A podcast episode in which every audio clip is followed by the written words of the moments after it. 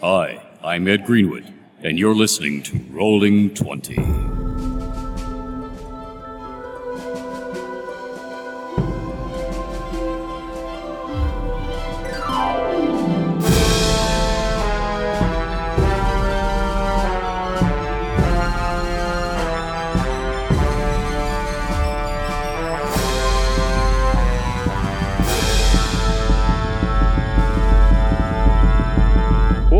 Olá, jogadores e DMs! Estamos aqui para o episódio 105 do podcast Falando 20. Eu sou Daniel Anandi E eu sou Davi Salles. e estamos aqui para falar sobre metagaming, Davi. Metagame, um tópico polêmico na esfera é. RPGística. Vamos descobrir se vai ser polêmico entre nós dois aqui. A gente pensou em vários tópicos, né, que a gente queria começar essa nova leva de programas. A gente achou que esse é um, um tópico interessante, assim, né, que ele não é muito específico de um, de um jogo, né, de um D&D ou de, de outros tipos de RPG. Ele é uma coisa que permeia board, é, tabletop RPG de uma maneira geral, né? Sim, e, e se quiser também entender um pouco do que, que a gente está falando, do que a gente vai falar agora, pode ouvir o outro podcast que a gente introduziu um pouco sobre as mudanças que a gente teve no Rolando 20. Mas para a gente começar essa discussão, Davi, a gente tem que entender o que, que a gente entende por metagame, porque a, já, a polêmica já começa por aí, né? Tem, Sim. o que é metagame para algumas pessoas não é para outras. Então, o que, que, que, que é metagame para você? Quando a gente fala assim, ah, metagame, ah, isso é metagame, ah, o que, que, que, que você entende? Assim, ah, vou dizer que a minha vida de RPG nunca teve grandes discussões em mesa de metagame. Mas já, no, acho que na minha juventude, quando eu era um, um garotinho RPGista, ah, entendia-se tentava-se segregar esse conhecimento do jogador do conhecimento do personagem. Isso era especialmente relevante, eu lembro, jogando nas mesas de vampiro, porque era, tinha as intrigas, tinha. E aí, se você conhecesse as intrigas, né? Quem que é amigo de quem, quem é aliado de quem, etc., poderia estragar o plot da aventura. E, Uhum. e é mais ou menos daí que é o meu entendimento do metagaming, separando, tentando segregar o jogador do personagem. Tipo, Ou seja, você usar o conhecimento né, que está fora do jogo. Por isso que a gente fala que é o metagame, né? Então existe o conhecimento dentro do jogo e aí tem o conhecimento sobre o jogo, né? Um outro exemplo clássico é: ah, vocês, os seus personagens estão encontrando um troll pela primeira vez. Você, jogador, sabe que você pode causar dano nele ou evitar a regeneração dele com dano de fogo ou dano de ácido. O seu personagem, talvez não. Né? Então, como que você tenta separar isso? Será que se você ir lá e. Ah, então vou jogar meu fogo nele, isso é prejudicial pro jogo? Não. Mas a, a definição é: isso é metagame, certo? Se, se você acha que tem que ter ou não, é uma outra discussão que a gente vai entrar nela depois. Mas a questão é: o metagame é você misturar esse conhecimento do seu personagem, ou o conhecimento de que isso é um jogo, né? Com a narrativa que está acontecendo dentro daquele. Dentro daquele, daquele jogo em específico, certo? A gente concorda aí? Sim, é, é, esse, esse é o, o metagame que popularizou, né? Para mim, o metagame, e acho que é um dos tópicos que a gente quer falar no futuro também, é coisas para como feedback de campanha, são as coisas que fazem parte do jogo que não são jogo. É, ag- Agora, com essa questão de, de, de criar ambientes mais colaborativos e mais amigáveis para todas as pessoas também ter aquele questionário do que, que você aceita, o que, que você não aceita dentro do jogo, né? O nível de gore, por exemplo. Uhum. Isso para mim é bem. Esse deveria ser o metagaming que as conceitual. pessoas estão falando, é. Mas na prática, o metagaming é fogo no troll. É isso aí, é isso aí. E, e, e- uma, uma outra coisa que tem a ver com metagaming também, que eu acho que acaba, né, que foi trazido a, a, a- as rodas de conversa também, é a questão lá do, do jogo mais antigo, do old school, né, contra os RPGs mais modernos, porque no old school, por exemplo, não existiam perícias, né? Você queria fazer diplomacia com, com o vilão da história, você conversava com ele, entendeu? Não tinha um teste de diplomacia. Né? Se você quisesse enganar o guarda da cidade, você tentava enganar o guarda. Se você conseguisse convencer o, o mestre que a sua desculpa estava boa, segue o jogo, entendeu? Não, não tinha teste de perícia. E isso acabou também, à medida que os jogos foram, não vou dizer necessariamente evoluindo, mas foram é, tendo novas iterações, né, tendo novas versões, ele tende agora para um, um universo onde você claramente separa essa coisa, né, do conhecimento do jogador e o conhecimento do, do personagem. Que, por um lado, pode ser positivo em situações como essa, mas também entra em alguns debates, como questão, por exemplo, e eu sei que você gosta bastante, né, de puzzles, por exemplo. Até que ponto o puzzle é para o jogador e até que ponto o puzzle é para o personagem. Pra, é, é que para mim é a questão de, de game design, né? A questão do design do jogo. Então, para mim, criar uma mecânica onde você sabe se você convenceu ou não o guarda é tão relevante quanto criar uma mecânica se você acerta ou não o orc com a sua espada. Vou falar, não, eu acertei, olha como eu narrei muito bem o movimento da minha espada. Tipo, é, não, não faz sentido em termos de jogo, na minha opinião. Né? Eu acho que tem que ser um desafio. O desafio é igual, tem consequências as, talvez equivalentes, ou piores ou melhores, independente. E, e, portanto, se você tem meio que um subsistema, né, um jeito diferente de lidar com diferentes desafios do jogo, você direciona e complica para outros casos. É, então, então eu sou meio contra essa, essa teoria old school de que, sei lá, talvez antes era tudo conhecimento do jogador e não existia esse, esse fator, né? Você acha que o jogo fica melhor ou pior quando tá com essa jogando desse jeito? Ah, para mim, o metagaming é gaming, né? É, assim, D&D, D&D é puro metagame, vamos falar sério. Tipo, tem um monstro que é um mímico. Ele é um baú que come pessoas. Tipo, isso é, é a essência do metagame, né? Por que, que tem um baú que vai comer pessoas, né? É só pra, pra pessoa, não, toda vez que for achar um baú, ficar preocupado. Será que é um mímico? Será que não é?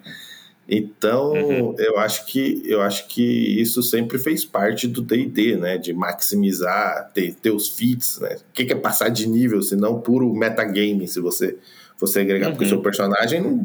Ah, aprendi um feat, agora eu sei girar meu machado, antes eu não sabia. É, uhum. é um conceito muito estranho, né?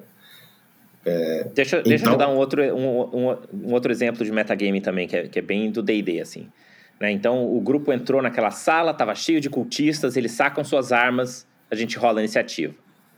Aí, o grupo de jogadores vai discutir qual vai ser a estratégia. Ah, então vamos pensar, ó, vamos tentar deixar o guerreiro ir na frente para ele segurar a galera, enquanto o arqueiro vai ficar aqui atrás mandando magia, a gente tenta juntar eles para o mago mandar uma fireball, né? Essa conversa, ela não acontece dentro do jogo, né? Não dá tempo para essa conversa acontecer lá dentro do jogo, as pessoas concordarem, discordarem, discutirem essa estratégia, né? Então, alguns mestres acham que isso é metagame. Falam, não, jogou iniciativa agora, não, pode, não conversa mais, rola aí seu ataque né? Uhum, e, uhum. E, e, e, e, outros approaches que você pode ter nessa situação é, ah, isso daí não é necessariamente o personagem tendo essa conversa, né? São os jogadores tendo essa conversa. Ele é um metagaming, mas ele é um metagaming positivo, porque ele representa que esses personagens tiveram essas discussões de estratégia enquanto eles estavam lá no acampamento, eles sabem né, interagir uns com os outros, vão ficando melhor em, em agir em equipe, eles não precisam ter essa conversa explícita dentro do personagem para agir dessa maneira. O que, que você acha, Davi, desses, desses, desses dois approaches? Não, eu sou 100% a favor de, do que a gente considera aqui como metagaming, porque para mim ele, ele, é o, ele é o processo gaming, senão ia ser só roleplay, ia ser só interpretar personagem, né? Então todo ele é game. E para mim, os bons RPGs aí vão ser aqueles que conseguem pegar esse game e fazer uma conexão boa com a parte de contar a história, né?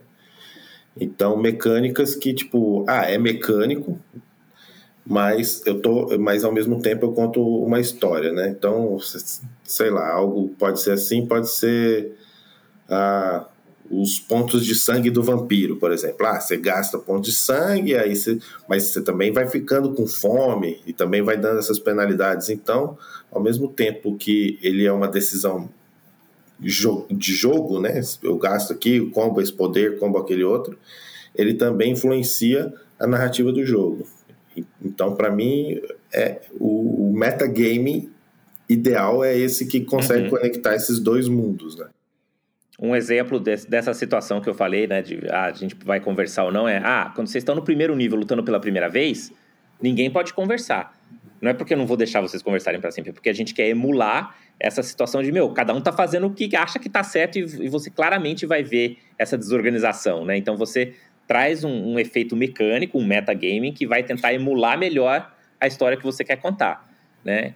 Ah, o, o, outros sistemas podem fazer, por exemplo, no Pathfinder, o, a dificuldade para você ajudar o seu amigo é uma dificuldade fixa, é um, é um número fixo, que não muda. Então, no nível 1, é difícil se ajudar seu amigo. Mas quando você está já no nível 5, no nível 10, fica super fácil. Chega uma hora que é, tipo, é automático. Porque eu acho que isso tenta emular, e isso não está explícito no livro, mas eu, eu gosto de ver isso como uma emulação do tipo, meu, vocês já estão juntos faz 10 níveis, entendeu? Vocês já sabem colaborar, vocês já sabem trabalhar junto. Né? Que eu acho interessante, de, que, de novo, é uma coisa metagaming, mas que conecta com, com o jeito que você conta a história. Não, é definitivamente. Eu acho que o D&D quarta edição, em, em, parte, tinha disso, né? Porque você raramente sabia os poderes dos seus amigos, dos seus jogadores, e conforme você ia jogando, você ia desenvolvendo aquele conhecimento. Outra coisa é, legal... É qualquer, qualquer D&D, né? É, qualquer D&D, de fato, é que alguns têm mais a, a, diferença acho que da quarta edição é porque você tinha mais ou menos os mesmos poderes e todo mundo tinha poderes, né? Então, tipo, acho que talvez na, nas outras edições seja aprender a lista de magia do seu amigo. Mas uhum. uh, na quarta edição isso era mais é, equilibrado, né? Democrático. Não, é que, que e, e no D&D quarta edição você ah, vai conhecendo os conhecimentos e consegue se planejar melhor para o combate. Outra coisa legal também é que as certos tipos de criatura têm seus poderes signatures, né? Seus poderes de assinatura típicos, né? Então você, ah, eu vou lutar contra kobolds, eu sei que eles vão dar shift, eu coisas do tipo. Isso é, isso é um metagame, mas que é legal. Para mim é, é parte da graça do, é parte da graça do D&D quarta edição, ou de todos os D&Ds, na verdade, nesse caso, né? ou de RPG em geral, que é conhecer o sistema e explorar ele, e isso é divertido. Não acho que é algo que tem que ser tirado, né? Como o caso do Troll, que você deu de exemplo. Isso, é que eu acho que é mais interessante você assumir esses, esses a, graça de você lutar com um troll não é o fato dele ficar regenerando para sempre e você não conseguir cancelar isso com fogo e ácido. Né? O que você quer incentivar como mestre é que os jogadores saibam disso com antecedência quase todas as situações, né? Porque aí o, o trope fica muito mais legal quando você tem que se planejar. Você sabe que é um troll, você sabe que precisa de ácido e fogo. Então aí você tem que pensar numa estratégia onde você vai conseguir usar isso daí. Né? Um outro exemplo, ah, a gente vai encontrar um beholder.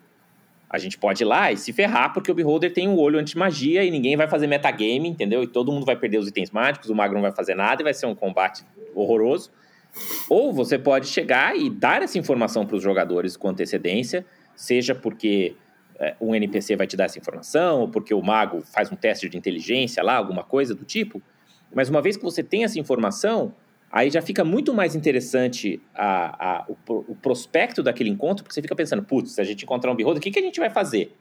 Ah, o mago vai ter que dar a volta, ah, a gente vai... Entender? Você já deixa aquele encontro mais legal, mais interessante. Se você abraça esse metagame, você assume que ele vai acontecer, você assume que ele faz parte do jogo e, e, e, conta uma história mais legal com isso, né? Do que você tentar é. falar assim, não, ninguém faz metagame. Esse, esse, esse ponto é interessante, porque ele leva a um outro ponto, menos agora falando de combate, que, que é falar qual que é o nível de dificuldade de um teste, que é puro uhum. metagame. Mas para mim, uhum. que é fundamental, uh, para mim é importante que esteja claro na maior parte dos testes, né? A não ser que você, tipo, não claramente, não, tipo, sei lá, você faz um teste de alguma coisa você não pode saber se você passou ou não, né? Mas no geral, para mim, eu acho que você tem que falar qual que é a dificuldade, porque uma das, acho que uma das coisas interessantes pode ser justamente ao saber a dificuldade, rever a estratégia que pode rever a história do jogo. Então, eu quero dizer, ah, você quer convencer o guarda qualquer coisa. Ah, uhum. mas a dificuldade é muito alta, porque o guarda. Os guardas da cidade de Lindel são incorruptíveis. São, são incorruptíveis, exatamente. Então, a, o, talvez mude a estratégia. Ah, então eu vou, em vez de tentar fazer um teste de persuasão dele direto, eu vou querer fazer um teste de stealth e ver o que, que vai acontecer. Vou tentar fazer um blackmail, sei lá, vai, vai. Eu vou descobrir qual que é o guarda corrompível da cidade, é porque não vai ser qualquer um. Isso. Exato. Então isso adiciona para a história, assim, é, no sentido de que você precisa uh, né, passar por aquele o, desafio. Uhum, e saber o nível do monstro.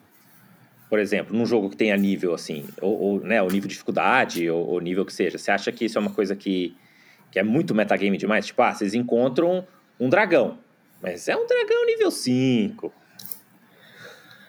Ah, assim, o, o número do nível, talvez, né? Não, assim, tem maneiras mais interessantes de descrever o poderio do dragão do que falando, não, é que, ah, esse é, é um dragão é que, nível 5. Isso.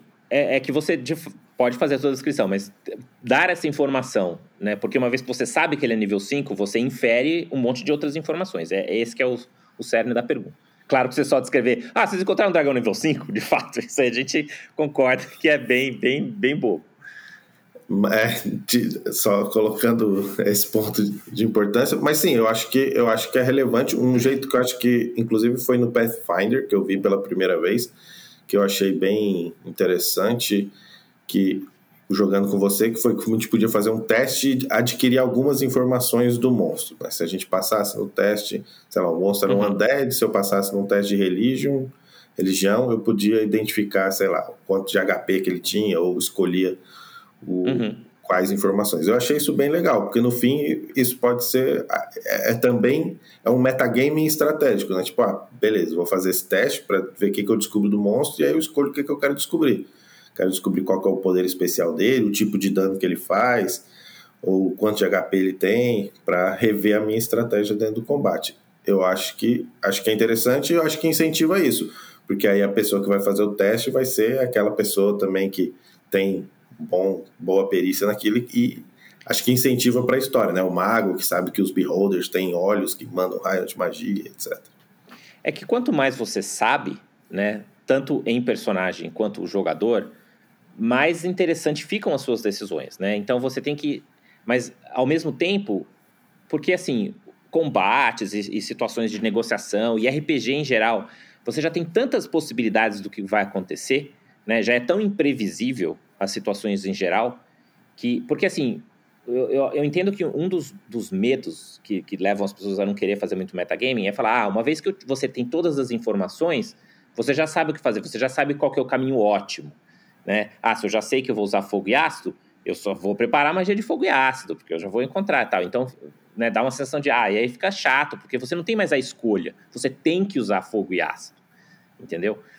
E, o, o meu contraponto é que normalmente você já tem tantas coisas que podem acontecer durante um jogo por causa de colada de dado, por causa das né, relações entre os personagens, por causa de um monte de coisa, que em geral dá mais informações para os jogadores e consequentemente para os personagens, deixa as tomadas de decisões mais interessantes e não menos interessantes.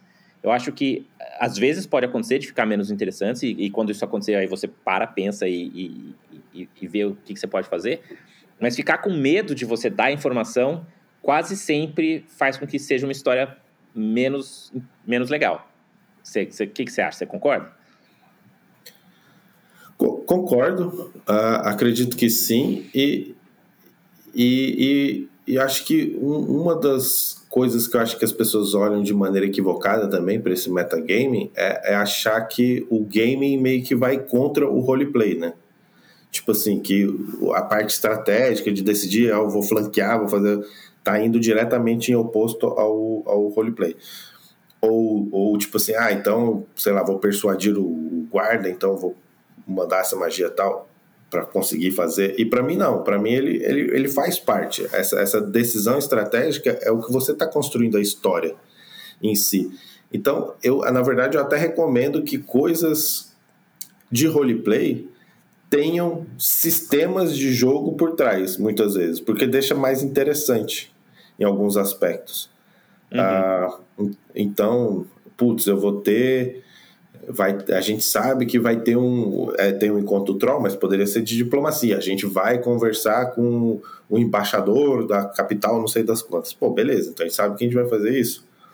Então, o que, que dá pra gente fazer? Né? Dá pra gente investigar para conhecer um pouco mais, dá pra gente comprar um item mágico que dá carisma, e aí eu troco o meu colar de mais dois de acerto um presente para ele, o que, que é o mais, né, mais adequado, quais são os costumes.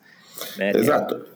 E, e, e, por isso que eu acho que é interessante criar mecânicas para isso, para que o jogador saiba o que, que ele quer fazer em termos mecânicos. Ah, beleza, se eu fizer isso, eu vou ganhar mais dois, dar esse bônus, ou se eu fizer aquilo, vai dar mais quatro, ou vai dar uma chance maior, menor, e, e porque cria a mesma, a, o mesmo interesse que tem do combate, né?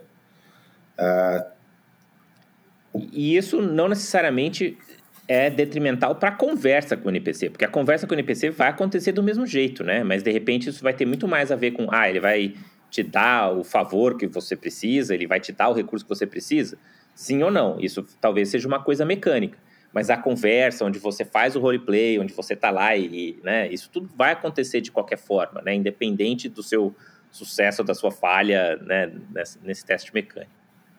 Só para a gente meio que.